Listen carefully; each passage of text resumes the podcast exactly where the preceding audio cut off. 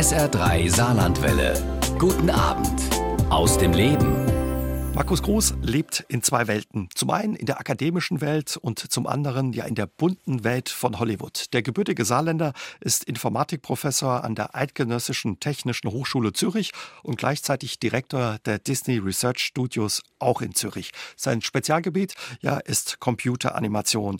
Die Technik, die er entwickelt hat, findet man mittlerweile in fast jedem neuen Disney, Pixar, Star Wars oder Marvel-Film. Und den Grundstein für seine Karriere hat der gebürtige Wiebelskircher an der Universität des Saarlandes gelegt, ja, wo er studiert und später auch promoviert hat. Und auch wenn Markus Groß seit fast 30 Jahren in der Schweiz lebt, ist er immer noch ein Stück weit mit dem Saarland verbunden. Und heute ist er mein Gast bei SA3 aus dem Leben.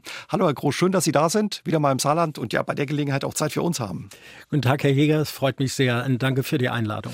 Sie kommen regelmäßig ins Saarland, schauen noch in der alten Heimat vorbei. Was für Verbindungen haben Sie noch ins Saarland?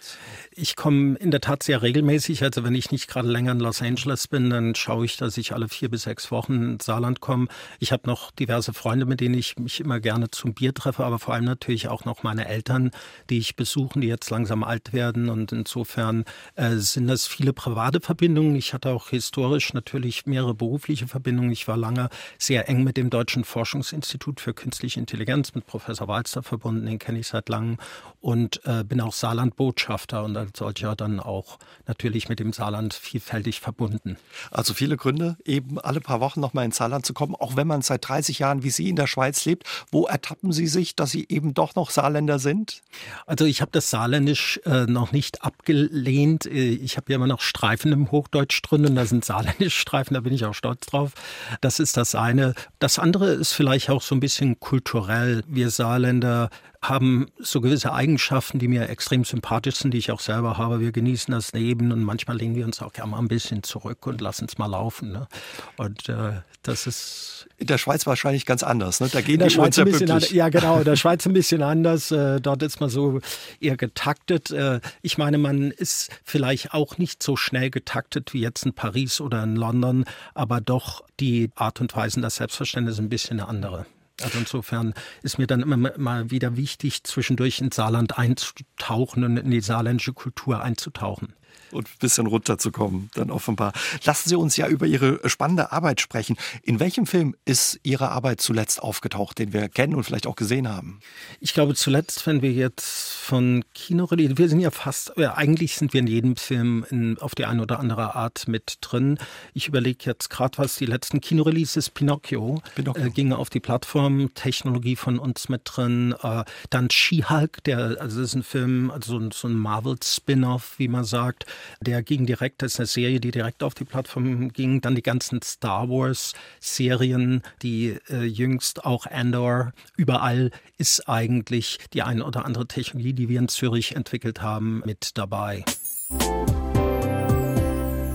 Sie haben auch für die Eiskönigin ja die Animation gemacht und äh, die Technik. Ein Film, den viele Kinder lieben und auch Erwachsene, auch hier im Saarland. Für den Film haben Sie den digitalen Schnee gemacht. Ihr Team ist extra dafür sogar in die Schweizer Alpen gereist. Das ist so. Das war sogar ein Teil einer Doktorarbeit an der ETH. Wir haben ja ein, innerhalb von Disney Research ein eigenes Doktorandenprogramm, das ich ins Leben gerufen hatte. Und einer der Doktoranden hat so als Teil seiner Doktorarbeit diesen digitalen Schnee gemacht. Mhm. Der ist schwieriger zu erstellen, als man das glaubt, weil die Interaktion von Licht mit Eis und Schnee sehr vielfältig. Ein Teil des Lichts wird reflektiert, ein Teil des Lichts wird reingestreut und dann geht über multiple Reflexionen. Also es gibt da sehr viel komplexe physikalische Effekte. Und wenn man die korrekt berechnen wollte, dann würde das enorm viel Rechenzeit kosten. Und Zeit ist ja auch Geld in der Produktion. Also haben wir Technologien vor allem entwickelt, die sehr effizient sind. Und damit kann man so einen ganzen Film berechnen, weil die Szenen sind ja unendlich komplex und man muss halt 24 Bilder pro Sekunde berechnen, 90 Minuten lang. Wie müssen wir uns das aber vorstellen, wenn Ihr Team dann in die Alpen reist? Machen die dann eine Schneeballschlacht auch mal, um zu sehen, wie der Schnee und das Eis sich verhält oder stapfen eben durch den meterhohen Schnee? Ja, wir haben also dort, äh, als wir den Schnee gemessen haben, das war dann so ein, ein, Feldtrip, wo wir im Grunde genommen ein Messgerät selber gebaut haben. Das war nicht sehr kompliziert, das hat aus einer Kamera bestanden und aus ein paar farbigen Leuchtdioden. Und wir haben dann das Licht in den Schnee indiziert und praktisch das Streufeld, also die Art und Weise, wie sich das Licht verschiedener Wellenlänge im Schnee ausbreitet, verarbeitet, mit der Kamera gemessen. Und das war dann eher nüchtern. Äh, das waren dann zwei Doktoranden, die sind da durch die Davoser Alpen gelaufen und haben überall mal so praktisch Stichproben entnommen und diese Daten dann verarbeitet. Aber wir, gehen, wir machen auch Exkursionen in die Berge, da fahren wir dann Ski, typischerweise. Das ist Teil von unserer, wie soll man sagen, Teambuilding Activity. Ne? Gehört das dann auch zu Ihrem Alltag von Ihnen und Ihrem Team, dass man, wenn man an einem neuen Film, an einem neuen Thema arbeitet, unterwegs ist in der Welt, viel reist? Bei uns ist es weniger so wie bei den Kreativteams. Die Kreativteams, wenn sie in der frühen Phase der Entwicklung der Geschichte sind, und die Geschichte hat ja oftmals sehr viel kulturelle Elemente. Wenn wir jetzt Moana machen, dann müssen wir die hawaiianische Kultur oder die, die polynesische Kultur kennen. Und die, das involviert klassischerweise auch äh, längere Touren und, und längere Aufenthalte in diesen Kulturgebieten. Also Pixar ist da auch sehr berühmt dafür. Unsere Reisen beschränken sich oftmals darauf, dass wir während der Filmproduktion an die Filmsets reisen und dort neue Technologien einführen. Vor allem dann, wenn eine neue Technologie gerade so die Reife für die Produktionstests gewonnen hat, dann sind unsere Teams dabei.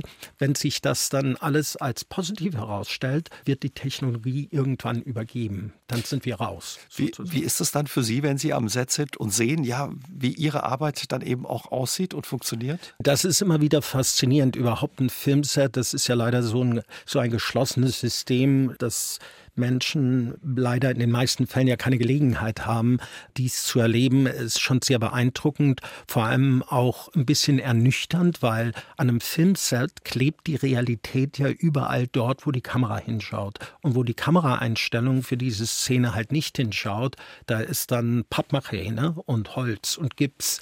Das ist die ernüchternde Sache, aber es ist immer wieder faszinierend, auch den Schauspielern zuzusehen. Nicht? Das ist ja sehr harte Arbeit äh, so ein Filmdreh und der muss auch effizient gemacht werden, weil jeden Tag physischer Produktionskosten ist enorm hoch. Also da kann man sich nicht viel erlauben. Das ist auch ein Riesenunterschied zwischen diesen sogenannten Live-Action-Filmen, wo richtige Schauspieler mitspielen, und diesen Animationsfilmen. Beim Animationsfilm kann man sich immer wieder erlauben, mal die ganze Szene über Nacht auf die Computer zu schicken, in die Cloud, und dann morgens schaut man sich an. Also man hat sehr viel mehr Möglichkeit, noch an der Geschichte herumzubauen basteln.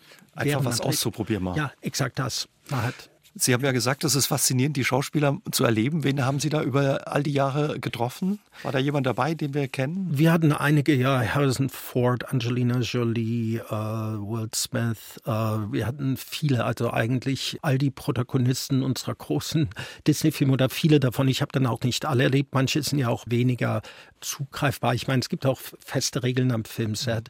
Typischerweise verhält man sich sehr passiv. Man möchte erstmal die Schauspieler nicht stören, man möchte den Regisseur nicht stören und man spricht äh, typischerweise auch die Schauspieler nicht an. Ist jetzt nicht so, dass man mit denen ein Bier trinken geht. Aber wahrscheinlich trotzdem ja spannend, auch die zu erleben, wie Sie sagen. Ist, ja, es ist spannend. Es ist eine Welt für sich und es ist auch eine Welt, die im Wandel begriffen ist. Also als ich vor vielleicht zehn Jahren in den ersten Filmset ging oder länger noch, waren die Filmsets alle noch sehr physisch, also wird sehr viel gebaut, also es ist praktisch sehr viel Bühnenbild, das erstellt wird. Heute sind wir natürlich im Zeitalter der virtuellen Produktion, da wird sehr viel digital im Postprozess praktisch eingearbeitet. Also so diese grünen Studios. Ja, die, die sind dann grün sieht. oder schwarz nicht, also die, da sind die Filmsets eher nüchterner geworden, leider. Groß, eine Spezialität von Ihnen ist auch Rauch per Computer herzustellen und Explosionen. Da haben Sie sogar einen Oscar dafür bekommen. Ähnlich schwierig wie Schnee oder ein bisschen leichter? Nee, es ist eigentlich ähnlich schwierig, weil im Grunde genommen, um Rauch und Explosion zu simulieren, muss man eine ganz komplizierte mathematisch-physikalische Gleichung, die Navier-Stokes-Gleichung, lösen. Und diese Lösungen sind rechentechnisch sehr anspruchsvoll. Das heißt, man kann sich das so vorstellen, wenn man Rauch und eine Explosion haben will, die sehr lebendig ist, also sehr viel kleine Turbulenzen Turbulenzen mit drin hat, da muss man mit enorm hoher Auflösung rechnen. Das ist enorm teuer.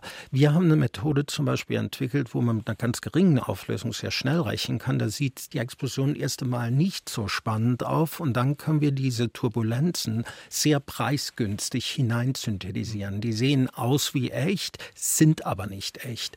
Und diese Methode, die hat sie sehr schnell bei allen Spezialeffektstudios in Hollywood durchgesetzt und äh, ist dann in fast allen Hollywood Hollywood-Filmen zu sehen. Beim Schnee waren die Kollegen, ihre Doktoranden in den Alpen unterwegs für den Rauch und die Explosion. Haben Sie da auch den einen oder anderen äh, Kracher hochgehen lassen? wir, haben, nee, wir haben uns ein bisschen Inspiration ab und zu geholt in unserem Institut für Strömungsmechanik an der ETH und die haben auch sehr viele experimentelle Settings. Aber im Grunde genommen war das eher eine Denkaufgabe. Ja, das war eine mathematische Denkaufgabe. Sie und Ihr Team sind Experten, wenn es darum geht, äh, menschliche Gesichter zu animieren, Gesichtszüge. In der Vorbereitung habe ich jetzt gelernt, wenn man ein Gesicht nachbilden will, das ist so ein bisschen was wie der heilige Gral der Computeranimation, besonders schwierig. Was macht das so besonders schwierig? Das ist wirklich so Rauch und Explosionen, da können mal kleine Fehler drin sein und unser Auge verzeiht das. Aber es ist im Grunde genommen erstmal so, am Ende des Tages erzählen wir Geschichten. Und die Geschichte ist ja die emotionale Reise eines Protagonisten über die Zeit. Und wenn wir humanoide digitale Kreaturen in unseren Filmen drin haben, wie das oft der Fall ist, dann müssen wir in der Lage sein, die Gesichter, dass diese Gesichter ein gewisses emotionales Spektrum mhm. projizieren können. Ansonsten sind sie nicht glaubhaft und nicht konsistent. Und wir als Zuschauer verbinden auch emotional nicht zu diesen Charakteren.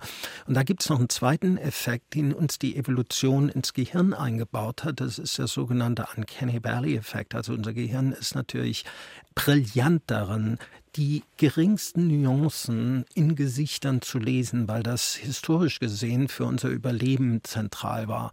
Und deshalb sind wir auch sensitiv gegenüber digitalen Gesichtern, die nicht wirklich echt sind. Wir bekommen dann eine Art Aversion, einen Ablehnungseffekt, der heißt auf Englisch die Uncanny Valley Effekt. Und den zu überbrücken war enorm schwierig und das hat uns ein gutes Jahrzehnt an Forschungsarbeit gekostet. Wie kriegen Sie das heute hin, dass Sie Gesichter so nachbilden können, dass wir ja sagen, das ist authentisch und wir nehmen ihm diese Figur, die Geschichte ab. Sitzen da richtige Schauspieler, Modell oder wie funktioniert das? Wie bekommen Sie das hin? Meistens ist das schon so. Also das wird im Prinzip, die Szene wird vom Schauspieler vorgespielt, also Josh Brolin zum Beispiel für Thanos. Und wir während dieser Performance digitalisieren wir eigentlich das Gesicht des Schauspielers. So, und dann einer der wichtigsten Faktoren dabei ist, um dieses Rohmaterial zu liefern, dass diese Digitalisierung so präzis wie möglich ist. Also wir müssen praktisch die gesamten Regungen der Mikrogeometrie, jeder einzelne Falte, jeder einzelne Pore im Gesicht über die Zeit verfolgen. So, das liefert dann das Rohmaterial, um diese Daten auf das digitale Modell des Thanos, das ja nach dem Gesicht von Josh Brolin modelliert, es aber ein bisschen anders ist von der Physiognomie, dort drauf zu übertragen. Zeigt aber auch, wie faszinierend wir als Mensch sind, oder? Ne? Wie wunderbar offenbar auch. Ne? Das ist in der Tat so und es ist jetzt, im Moment sind wir auch in einer Transformation, denn diese, was ich gerade erwähnt habe, das ist sozusagen das klassische digitale Spezialeffektgeschäft auf Gesichter, nicht? Das involviert dreidimensionale komplexe Modelle, sogenanntes Motion Capture mhm. und, und, und. Die Fortschritte der künstlichen Intelligenz erlauben es uns aber, all diese Effekte oder ein großer Teil davon auf eine ganz andere Art und Weise zu machen, ohne diese komplexen Modelle, viel automatischer und trotzdem auch sehr realistisch. In was für Filmen waren Gesichter, die von Ihnen gestaltet wurden, noch dabei?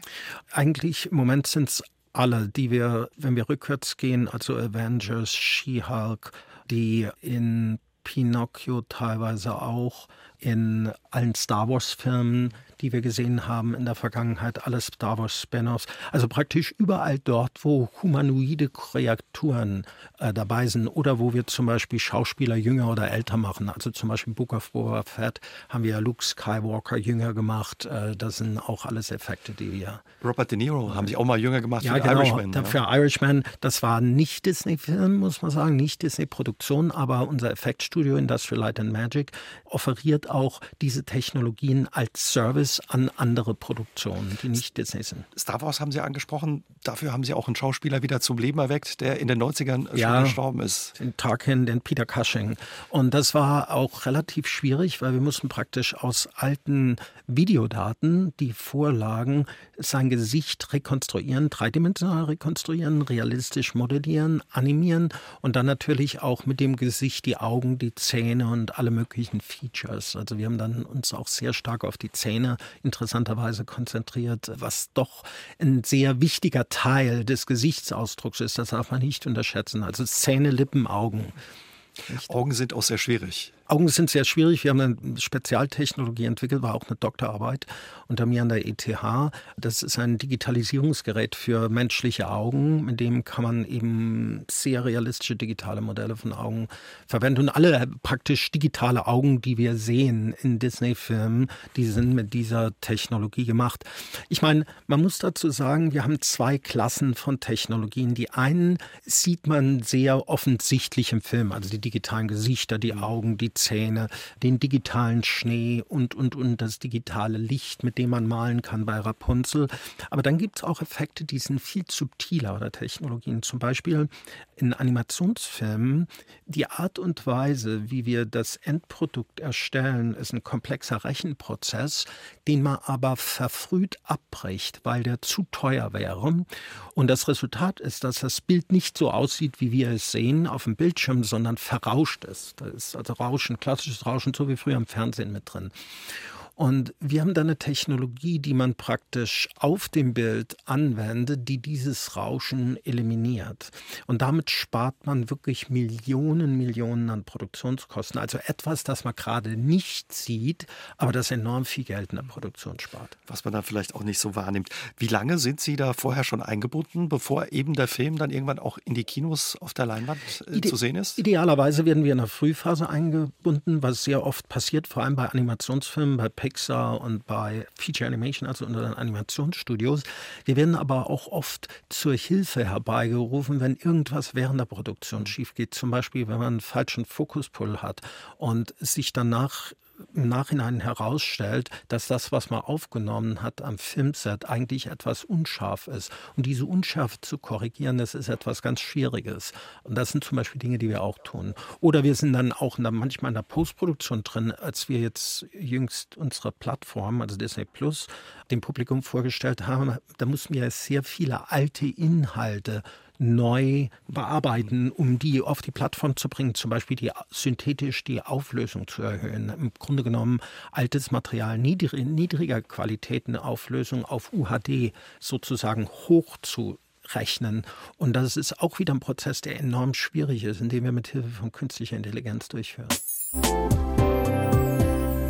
Gehen Sie auch mal ins Kino dann hinterher, wenn der Film fertig ist, ihn sich anschauen, gucken, wie er bei den Leuten ankommt, Ihre Arbeit, was sie auslöst bei den Leuten? Ja, absolut. Ich bin großer Kino- Fan und gehe immer wieder gerne und auch regelmäßig ins Kino. Durch Covid wurde das Ganze unterbrochen, aber ich sehe mir immer die fertigen Produkte an. Deshalb, wie gesagt, möchte man eigentlich die Story vorab gar nicht kennen. Man möchte auch nicht zu viel Zeit am Filmset verbringen, weil das alles die Illusion wegnimmt. Und Hollywood ist ja sozusagen das Mekka der Illusionen.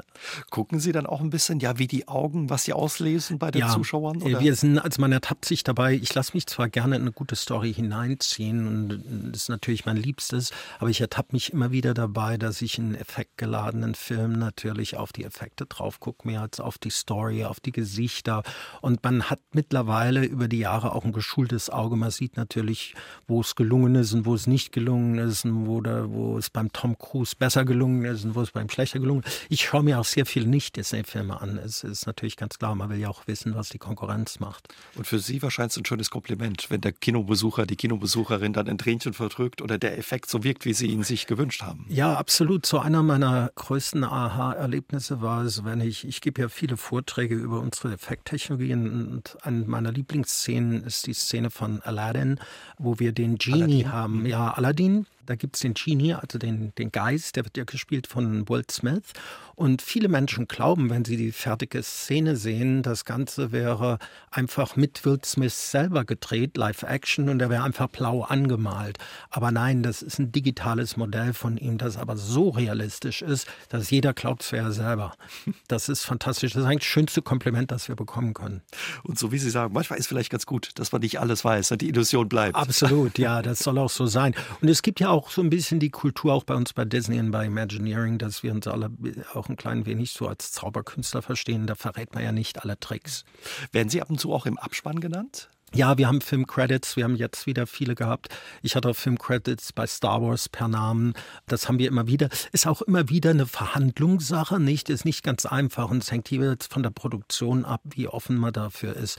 Aber wir haben eigentlich die Vereinbarung, dass wir zumindest als Disney Research als Forschungsinstitut von Disney im Prinzip die Kredite bekommen und oft auch per Namen. Wie war das für Sie, als das erste Mal Ihr Name auftauchte im Abspann, Markus Groß?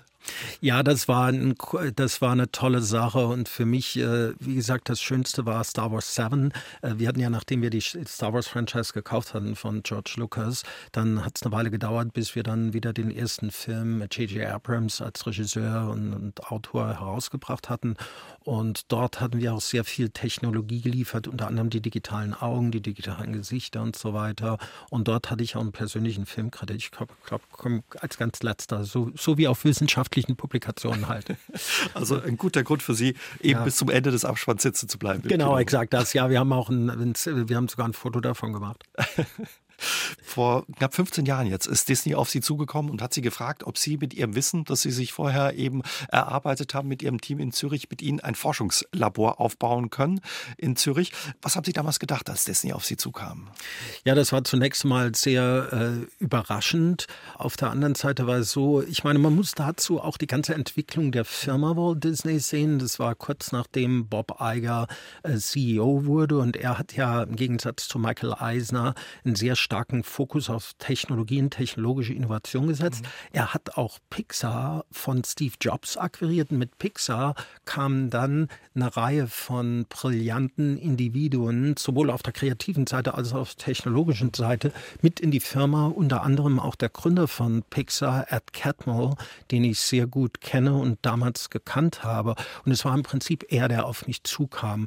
Also wir hatten in Zürich bereits sehr viele Arbeiten gemacht, die potenziell interessant waren waren. Und Ed hatte damals die Vision, er wollte unbedingt für Disney spezifisch für die Unterhaltungsindustrie spezifisch ein angewandtes Forschungslabor aufbauen. Also waren Sie gar nicht so überrascht?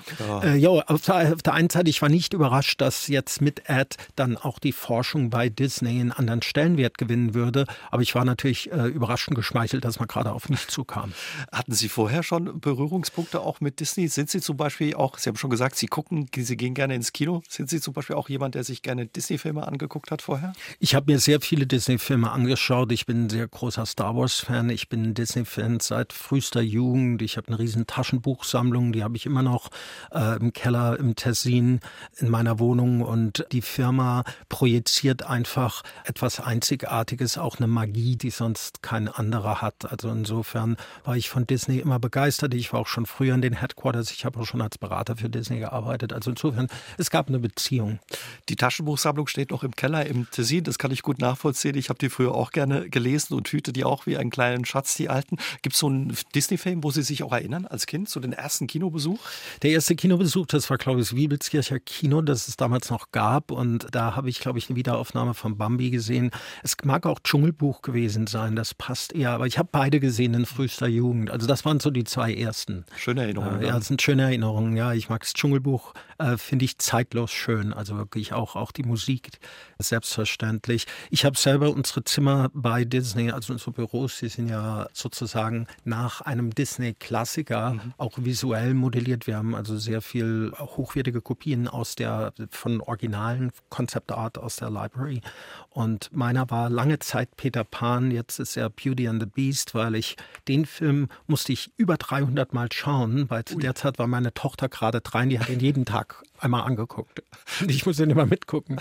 Toll. Dürfen Sie sich die Zimmer wünschen oder ja, ja, wir, können die, wir, können die, wir können die wünschen. Also eigentlich ein Designer sucht die aus, aber im Grunde genommen können wir die wünschen und wir können die auch ab und zu mal ändern.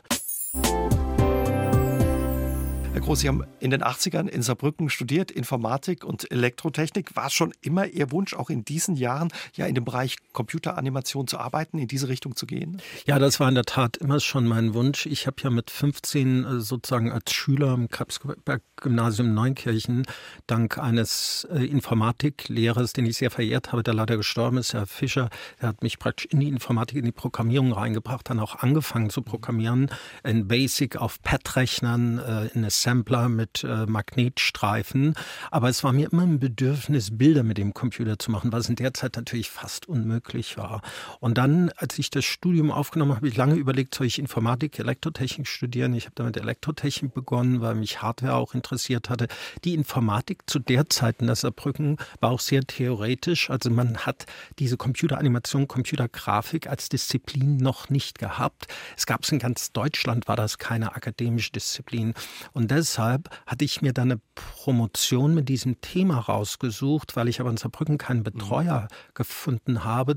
Dann nach Darmstadt gegangen, wo der Herr Enkanasau, der mir auch ein sehr verehrter und lieber Mentor wurde, dann die Betreuung sozusagen über die Distanz übernommen hatte. War am Krebsberg-Gymnasium das die erste äh, Begegnung und Berührung mit einem Computer für Sie oder gab es da auch schon vorher Berührungspunkte? Wir hatten vorher im Grunde genommen, konnte ich meine Eltern überzeugen, mir einen programmierbaren Taschenrechner zu kaufen. Äh, das war so das Ding, das war ein HP-Taschenrechner, der konnte man in so einer Art Assembler-Code programmieren und da habe ich im Prinzip mir die Grundzüge der Programmierung auf Assembler-Ebene beigebracht. Aber die eigentliche Berührung mit einem Computer kam dann wirklich auf dem Krebsberg-Gymnasium. Ja, in der Tat. Das war ein PET, Commodore. Was hat Sie da so dran äh, fasziniert? Das war ja doch noch was ganz anderes als heute. Die waren sehr einfach auch. Ne? Und die waren sehr einfach. Man konnte die dann in der Sprache Basic oder später auch Pascal programmieren. Aber mich hat einfach fasziniert,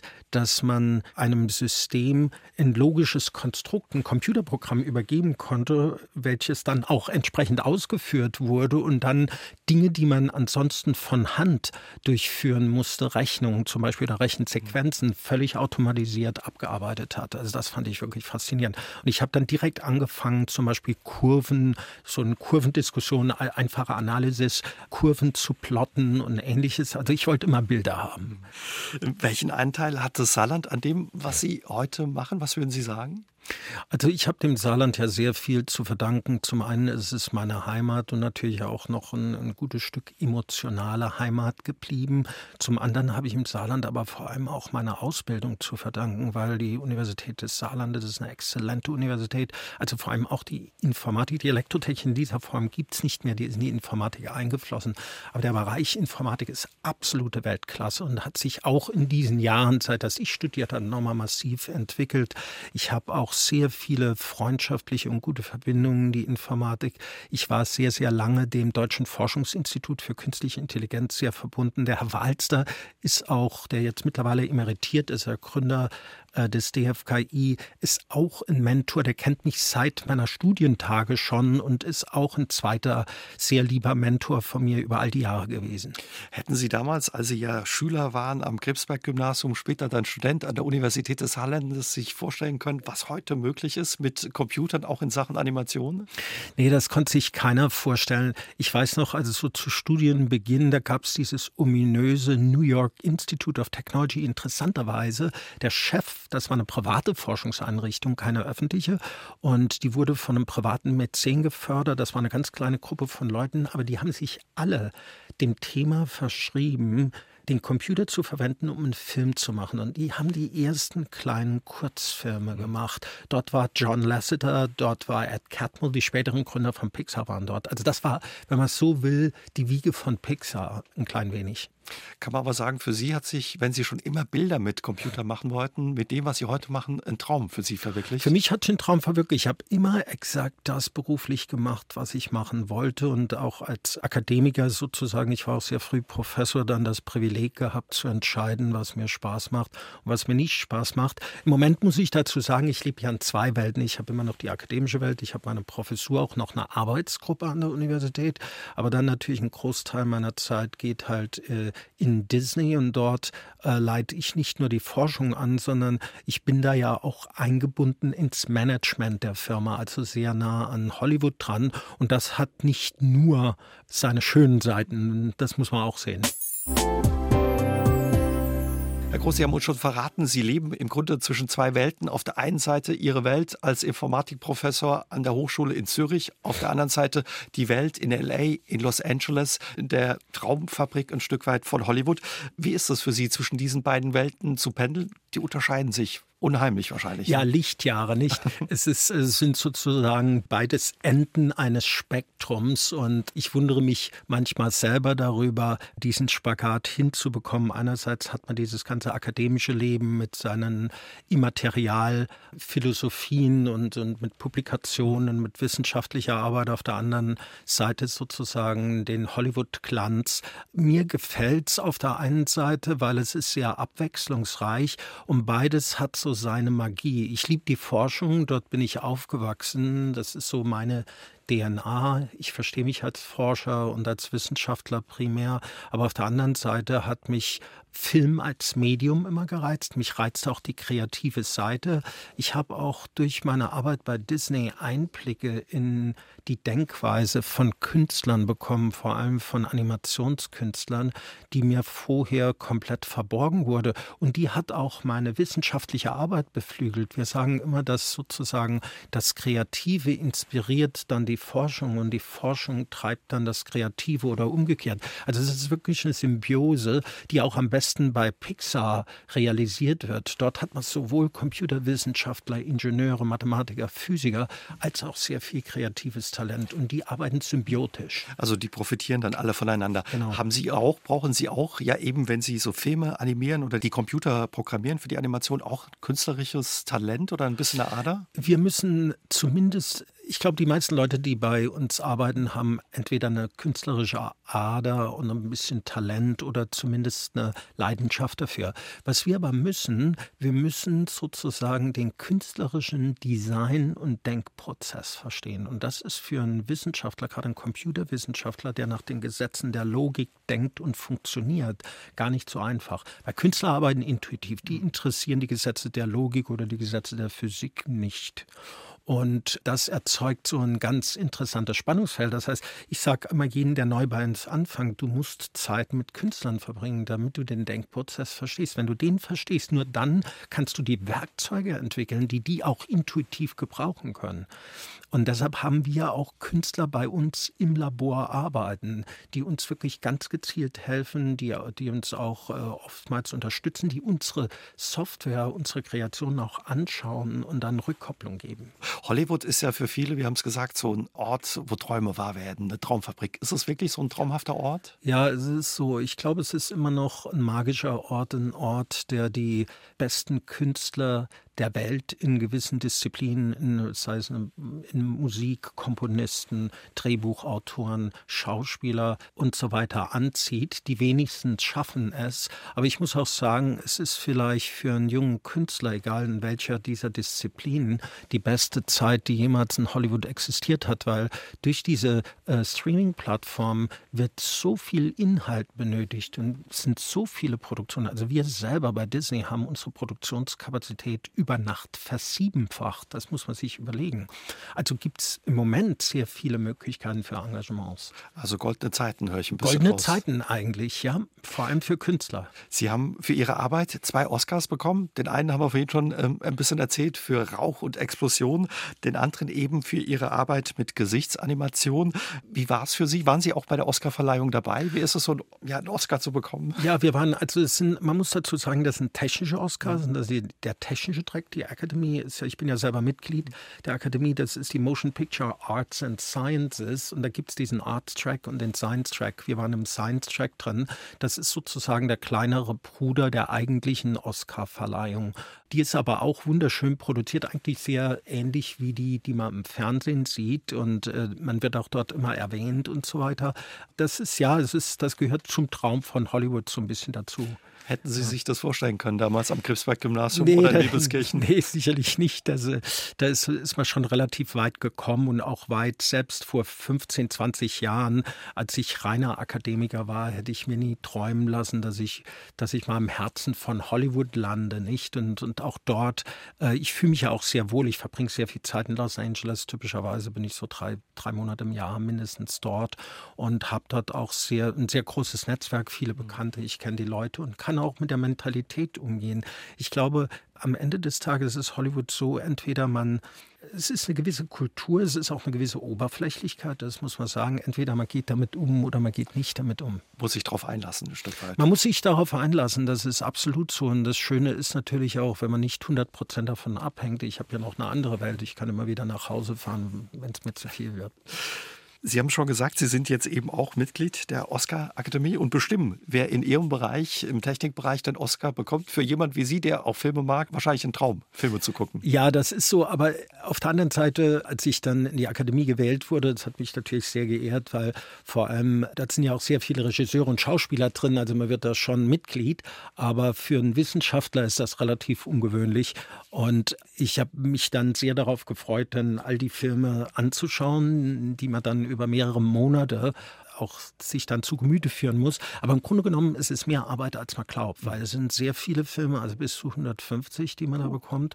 Und wenn man da seriös auch mit vorab, es ist ja ein zweistufiger Wahlgang, wenn man da seriös mit selektieren muss, dann muss man wirklich diszipliniert von November bis März, also zumindest drei, viermal in der Woche abends um acht gibt es Heimkino. Und nicht alle Filme sind, sind gut. natürlich gut. Ne? ja. Trotz alledem erlauben Sie uns mal so einen Blick hinter diese Tür dieser Akademie, wenn Sie sagen, da trifft der Wissenschaftler wie Sie auf die Schauspieler und Regisseure. Wie geht es dazu? Wird da heiß diskutiert und auch mal gestritten? Diesen, im Grunde genommen ist es so, die letzten zwei Jahre war durch Covid, wurde die Wahl relativ elektronisiert. Und die Wahl ist auch standardisiert, also das heißt, man wählt über eine Website und dann gibt es einen ersten Wahlgang, in dem werden die typischen letzten fünf in jeder Kategorie mhm. bestimmt. Also man ist typischerweise jedes Akademiemitglied ist ein oder zwei Kategorien zugeordnet. Ich bin der Kategorie Animation zugeordnet und internationaler Film. Und in diesen zwei Kategorien wähle ich im ersten Wahlgang die letzten fünf.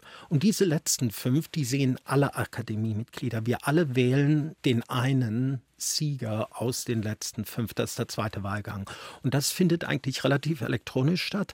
Was im Vorfeld stattfindet bei der Akademie ist natürlich, weil die meisten nicht alle Filme schauen können, äh, hängt es natürlich sehr stark auch davon ab, wie stark das Studio ein Filmmarketing betreibt. Mhm. Weil das animiert die Akademiemitglieder dazu, den Film anzuschauen. Da wird mehr darüber diskutiert. Es ist natürlich auch schöner, wenn man in Hollywood lebt, weil die Akademie hat ein wunderschönes Kino. Das ist dann auch geöffnet für die Akademiemitglieder und dann sieht sieht man dann die Filme Im Kino. Im Kino und nicht am großen Bildschirm zu Hause. Ne? Dafür sind sie ja auch gemacht, fürs Kino. Dafür sind sie gemacht, ja. Ähm, sie haben auch für die ABBA-Show in London die Spezialeffekte gemacht, waren auch vor ja. Ort. Wenn es richtig ist, haben Sie auch die Band getroffen. Wie war es? Ich habe die Band getroffen und, und das sind ganz liebe, nette, bescheidene Menschen. Also es war ein Set der Sonderklasse, ganz anders als ein Filmset, weil eigentlich dort war die Stimmung super locker. Die Abbas kamen dann so gegen Mittag rein. Wir haben haben alle natürlich dann mitgesungen und mitgeklatscht äh, bei, den, bei den Klassikern. Und äh, das war so eine tolle, so eine tolle Atmosphäre, also unglaublich. Ich habe mich dann auch mit äh, mehreren Mitgliedern unterhalten. Die sind auch alle extrem umgänglich und zugänglich, eben bescheiden geblieben. Es hat mir total imponiert. Das glaube ich. Verbinden Sie auch viele Erinnerungen oder war das Ihre Musik? Aber es war meine Musik, ja, ja. Ich habe aber geliebt, ich liebe sie immer noch. Ich, ich habe auch CDs, insofern war das toll, die live live zu sehen und, und auch mitzusehen und auch jetzt in der Vorpremiere die digitalen Modelle, also die, die Avatars, äh, die sind auch unglaublich gut gelungen. Die Show ist fantastisch produziert. Also ich möchte jetzt keine Werbung machen für irgendetwas, aber sie lohnt sich auf jeden Fall, wenn man in London ist, mal anzuschauen.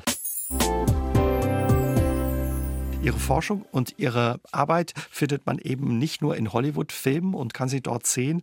Sie helfen zum Beispiel auch der Medizin bei chirurgischen Eingriffen mit Ihrer Technik und Ihrer Forschung. Wie müssen wir uns das vorstellen? Ja, das ist so. Ich komme gerade von einem Kongress von Zahnärzten aus Genf zurück. Da hatte ich gestern einen Vortrag gehalten zu dem Thema. Wir haben damals, als ich an der ETH meine Forschung begann zu digitalen Menschen, digitalen Gesichtern, war das vor medizinischem Hintergrund. Wir wollten Simulatoren für gesichtschirurgische Eingriffe entwickeln. Das war vor über 25 Jahren und haben damit diese ersten digitalen Menschen gebaut oder digitalen Köpfe. Dann über die Zeit haben wir gesehen, dass einfach technologisch es noch gewisse Limitationen gibt, die wir in der Forschung zuerst ergründen müssen, vertiefen müssen, bevor wir eben präzise genug werden. Gleichzeitig hat sich aber auch Hollywood digitalisiert und insofern bin ich dann irgendwann mal von der medizinischen Anwendung eigentlich in diese Unterhaltungsanwendung Anwendungen abgedriftet. Wir haben aber dann die Technologien über 20 weitere Jahre so perfektioniert, dass vor vier, fünf Jahren wieder meine alten Kooperationspartner und neue Ärzte auf mich zukamen und gesagt haben, hey, können wir diese Technologien nicht einsetzen für die Chirurgiesimulation, für die Medizin? Und das machen wir jetzt. Also kann man sagen, profitiert die Medizin ein Stück weit hier von Hollywood? Die profitiert auf jeden Fall von Hollywood. Wir haben ganz konkret auch ein Projekt, wo wir also ein digitalisiertes System System bauen, um die Operation von sogenannten Cleft, von Spaltpatienten, also Kindern mit Hasenscharte, wie man das früher genannt hat. Diese Operation ist recht komplex und die kann man sehr vereinfachen, wenn man gewisse Dinge beachtet. Und da haben wir ein ganz großes Projekt, wo wir all diese Technologien einsetzen. Das wird auch momentan schon prototypisch, vor allem für Kinder in Entwicklungsländern und Ärzte, die weniger Hilfsmittel haben als in der entwickelten Welt, wird im Moment in Indien auch eingesetzt. Sie haben vor einigen Jahren auch ein Programm entwickelt, auch aus einer persönlichen Beziehung für Menschen mit einer Lese- und einer Rechtschreibschwäche. Ja, das ist so. Also mein Sohn im Grunde genommen hat sich herausgestellt, äh, der ist mittlerweile erwachsen, hat selber zwei Kinder, dass er unter Legasthenie leidet und das war auch wirklich ein Leidensweg in der Schule und irgendwann, das ging eigentlich schon so vor 20 Jahren, ist auch ein Teil meiner Forschung, die weniger bekannt ist. Ich habe mich ja immer an dieser Schnittstelle zwischen künstlicher Intelligenz und Computeranimation bewegt. Und ich habe dann gesagt, ich will einfach mal mit diesen Mechanismen, weil keine der Therapien, die wir gemacht haben, hat wirklich funktioniert. Und ich habe dann meine eigene entwickelt, basierend auf der Beobachtung meines Sohnes und basierend auf Methoden der künstlichen Intelligenz, des maschinellen Lernens, der Computeranimation. Das Problem für Legastheniker ist ein Stück weit, dass ja Buchstaben für sie wie Hieroglyphen sind. Sie haben dann ein Programm entwickelt, wo man eben mit Formen, Farben hilft, Betroffenen das Lesen und das Schreiben zu erleichtern. Genau, wir machen diese multimodale Transkodierung, wie man das nennt, klingt kompliziert, aber was es im Prinzip macht, das übersetzt jedes Wort. Also Legastheniker haben auch Schwierigkeiten in der sogenannten Serialwahrnehmung. Also wenn man Folgen von Buchstaben, die ordentlich einzuordnen.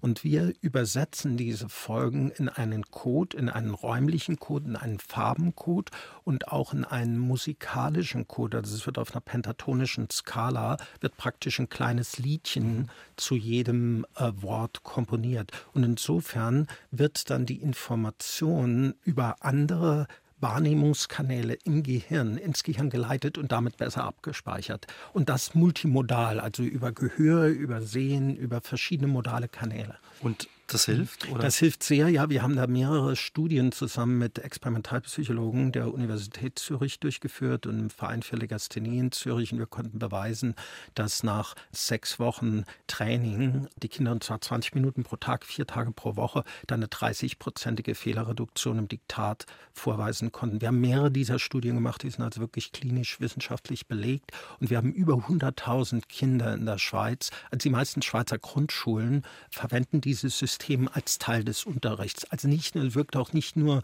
für Rechtleseschreibschwächen, sondern auch hilft generell auch bei der Sprachakquisition bei Fremdsprachen, hilft auch nicht legasthenischen Kindern. Toll. Ja. Sie und Ihre Kolleginnen und Kollegen sind teilweise ja von der Wirtschaft und der Industrie, werden Sie gesucht, wie junge Fußballstars. Ja, Sie sind umworben. Was verlangt Ihnen das aber auch ab, Ihr Leben, ja, zwischen diesen unterschiedlichen Welten und so gefragt zu sein? Ja, wir sind im Moment umworben. Unsere Disziplin, das ist so, und es werden ja auch viele sehr gute junge Leute von den Universitäten weggelockt, was ich sehr schade finde. Ich habe auch selber viele Angebote gehabt, klar, wie wir alle. Ich bin immer Disney treu geblieben, weil ich finde, die Firma hat etwas, das andere nicht haben. Sie hat diese Magie. Das Leben ist manchmal schon ein bisschen schwierig, weil vor allem, wenn man zwischen zwei Welten lebt, braucht es genügend Flexibilität. Ich meine auch die Reisen sind anstrengend. Wir haben neun Stunden Zeitdifferenz. Ich muss natürlich auch viele Abende damit verbringen, Telefonate mit Los Angeles zu führen. Wir müssen ja mit unserem Mutterschiff in Kontakt bleiben. Und das ist schon anstrengend, das muss ich ehrlich sagen. Was ist Ihr Ausgleich zu all dem? Äh, mein Ausgleich im Moment ist, ich fahre gern Motorrad. Das ist das eine. Das zweite ist, ich spiele zumindest in der Theorie auch Klavier. Äh, das ist das andere. Und ansonsten bemühe ich mich auch äh, sozusagen mit, mit meiner Familie, mit meinem Sohn, ich habe zwei Enkelkinder nicht, auch da ein bisschen Ausgleich zu finden, in den Opa zu spielen. Das gelingt mir aber nicht so gut. Also die sehen mich kaum. Virtuelle Produktion, das haben wir in unserem Gespräch gemerkt, Herr Groß, wird immer wichtiger. Wie wird Ihre Arbeit und all das, ja, was Sie erstellen mit Ihrer Forschung, unseren Alltag und unser Leben noch verändern, nicht nur unsere Filme? Also ich persönlich glaube, dass vor allem so die Fähigkeit, digitale Menschen zu kreieren, auch digitale Abbilder, mhm. sozusagen Avatare von uns selber, die von uns in der Realität nicht mehr unterscheidbar sind, dass die einen enormen Stellenwert gewinnen werden in dieser ganzen Metaverse-Diskussion. Jetzt kann man darüber streiten, wie Metaverse definiert ist, aber eine Anwendung, die ich mir vorstellen könnte, ist die Telepräsenz. Also, Müssen wir vielleicht kurz erklären, Metaverse, das ist eine virtuelle Welt, wo eben diese Avatare stellvertretend für uns dann auftreten würden. Genau, also so kann man sich das vorstellen oder das Metaverse, die Zukunft des Internet, die Verbindung aller virtuellen mhm. Welten, die jemals existieren werden, nicht? Wenn alles verbunden ist, dann dann sind wir in, diese, in dieser digitalen Welt. Man kann sich auch teilweise so vorstellen als eine digitale Erweiterung der realen Welt. Aber in diesen digitalen Welten wird es halt digitale Abbilder von uns selber geben. Und wir werden eine Reihe von Dienstleistungen bekommen, die unser Leben verändern würden. Eine davon ist zum Beispiel die Telepräsenz. Also wenn ich in der Zukunft einfach eine Telekonferenz oder ein Telefonat durchführen würde, würde ich sagen, hey, ruf mir den Herrn Jäger an, dann wird Ihr Avatar bei mir in Zürich auf der Couch sitzen. Wir werden einen Dialog führen und ich gehe mit Ihnen vielleicht durch die Bahnhofstraße in Saarbrücken, weil Sie gerade dort sind. Es wird zu einer Entkörperlichung der Kommunikation führen. Wir können sogar noch weitergehen. In der Zukunft werden wir unsere Avatare, wenn wir nicht wollen oder nicht können, auch durch künstliche Intelligenz treiben lassen können. Also das heißt, wenn ich abends spät in Los Angeles eine Konferenz habe, an der ich nicht teilnehmen kann, schicke ich meinen Avatar hin und die künstliche Intelligenz, die wird mich ersetzen und morgens wird sie mir erzählen, was los war. Bisschen unheimlich auch. Aber was glaubt sie, wie lange wird es dauern, bis es soweit ist, bis all das kommt? Also ich schätze, dass die ersten so Telepräsenzanwendungen beispielsweise, die werden in drei bis fünf Jahren kommen. Also Meta hat ja schon was vorgestellt. Alle großen Konzerne, die in diesem Gebiet investieren, investieren auch massiv in die Entwicklung dieser digitalen Avatare und haben auch entsprechend große Forschungsgruppen speziell in diesen Bereichen aufgebaut. Und das zeigt, wie ernst man das meint. Also ich würde mal vorstellen, ein halbes Jahrzehnt. Also gar nicht mehr so nee, lange. Nicht mehr so lange. Ist das aber nicht auch gefährlich und äh, kann das dann eben auch zu Täuschung oder Betrug führen? Gut, es ist natürlich klar, so, wenn wir realistische digitale Abbilder von uns selber haben, dann brauchen wir entsprechende Kontrolle der Privatsphäre. Wir brauchen Kontrolle von digitalen Besitztümern auch. Wem gehören diese Avatare? Die gehören uns selber. Wem gehört das digitale Abbild meines Hauses? Gehört uns das selber? Das sind alles ganz wichtige Fragestellungen. Aber ich glaube, sozusagen der Schutz des Eigentums und dessen, was uns selbst definiert, das wird nochmal einen viel, viel wichtigeren Stellenwert im Metaverse nehmen, wie es jetzt schon hat. Und wenn wir nochmal zurückkommen ähm, zu Hollywood, kann es das sein, dass es irgendwann dann vielleicht auch gar keine Schauspieler mehr braucht, sondern die einfach digital sind, Avatare, die wir da angucken im Kino? Also es ist sicherlich so, dass vielleicht im Bereich der Statistenrollen, wenn man jetzt einfach Szenen hat, wo man viele Menschen braucht, die aber eigentlich keine große schauspielerische Leistung darstellen müssen, dass man dort sehr schnell sehr viel digital machen werden kann, auch mit künstlicher Intelligenz. Ich glaube, unser Ziel ist es nicht primär, die Schauspieler zu ersetzen durch synthetische Charaktere, sondern ich glaube, die schauspielerische Leistung ist eine künstlerisch-menschliche Leistung, da soll sie auch immer bleiben. Mhm. Aber wir wollen die Technologien verwenden, um, wie gesagt, Geschichten zu erzählen, die es sonst nicht gibt, Menschen jünger zu machen, Menschen älter zu machen und, und, und. Woran arbeiten Sie gerade oder tüfteln Sie? An was für einem Film, an was für einem Projekt? Wir dürfen über aktuelle Produktionen leider nicht reden. Technologisch haben wir mehrere Projekte, die darauf abzielen, virtuelle Produktion leichter zu machen. Also stellen Sie sich vor, der König der Löwen, die Neuverfilmung, das ist ein dreidimensional animierter Film. Der zählt aber als Live-Action-Film, ist aber komplett mit dem Computer erstellt. Der wurde in einer großen schwarzen Halle aufgenommen. dort hat der Regisseur Jean Favreau praktisch virtuelle Realitätsbrillen angehabt, damit er sieht eigentlich, was er filmt. Er kann aber dies nicht beeinflussen. Er kann nicht zu dem Löwen sagen, hey, geh mal langsamer, geh mal schneller, lauf darum, lauf darum. Und das ist so ein Ziel für uns. Wir wollen sozusagen diese digitalen Charaktere, und das können auch Tiere sein, mit so viel künstlicher Intelligenz versehen, dass ein Regisseur mit ihnen reden kann und ihnen Direktiven geben kann und während des Drehs im virtuellen Raum sozusagen die Dinge durchführen kann, die er mit einem menschlichen Schauspieler auch durchführen würde. Also dem Löwen dann eine Regieanweisung geben kann. Genau, er kann Regieanweisungen geben. Das ist relativ, äh, es klingt zwar ein bisschen wie Science Fiction, aber im Grunde genommen, also die, die künstliche Intelligenz und Sprachverarbeitung ist längst da. Also wir können ja auch mit unserem Auto reden und unserem Auto Anweisungen geben. Gibt es was, was Sie sich noch wünschen würden, dass Sie das noch erleben in ja, Ihrem Leben als, als Informatiker oder diesen Schritt machen zu können? Ja, ich habe zwei Dinge. Wir haben letztes Jahr eigentlich anlässlich des 100. Geburtstags unseres berühmtesten Studenten aller Zeiten, Albert Einstein an der ETH, einen digitalen Einstein gebaut. Und das ist ein, ein digitales Abbild von ihm, ist karikiert, also stilisiert. Und mit dem kann man Dialog führen über seine Erlebnisse an der ETH, als er jung war, seine Frau, seine Socken, die Relativitätstheorie, Gott und die Welt. Und das ist für mich ein sehr schönes Beispiel, wo das Geschichtenerzählen hingeht und ich glaube, ich möchte zwei Dinge erleben. Ich möchte erleben, dass diese digitalen AI durch künstliche Intelligenz getriebenen Charaktere so weit kommen, dass ich mit ihnen einen vernünftigen Dialog führen kann.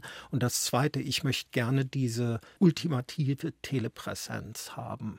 Und zwar eine Telepräsenz, die so weit geht, dass ich meinen Avatar wirklich in eine Sitzung spät abends schicken kann, weil mich nervt es in meinem Alter nichts mehr, als abends spät noch zu sitzen und mit Hollywood zu telefonieren. Also das ist wirklich das Einzige an meinem Job, das ich nicht liebe.